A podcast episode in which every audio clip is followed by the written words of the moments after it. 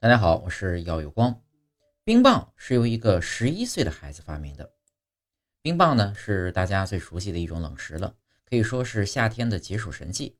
这么广受欢迎的冰棒呢，其实是由一个十一岁的孩子发明的。发明冰棒的人呢，叫做弗兰克·埃伯森。一九零五年，人们把调配好的粉状原料和水搅拌在一起，准备制作饮料。在那个寒冷的冬夜，年仅十一岁的艾伯森意外地将饮料遗忘在门外的走廊上。第二天早晨呢，艾伯森发现饮料冻成了固体，而搅拌棒却直直地立在其中。他试着舔了舔，发现味道妙极了。这便是最早的冰棒。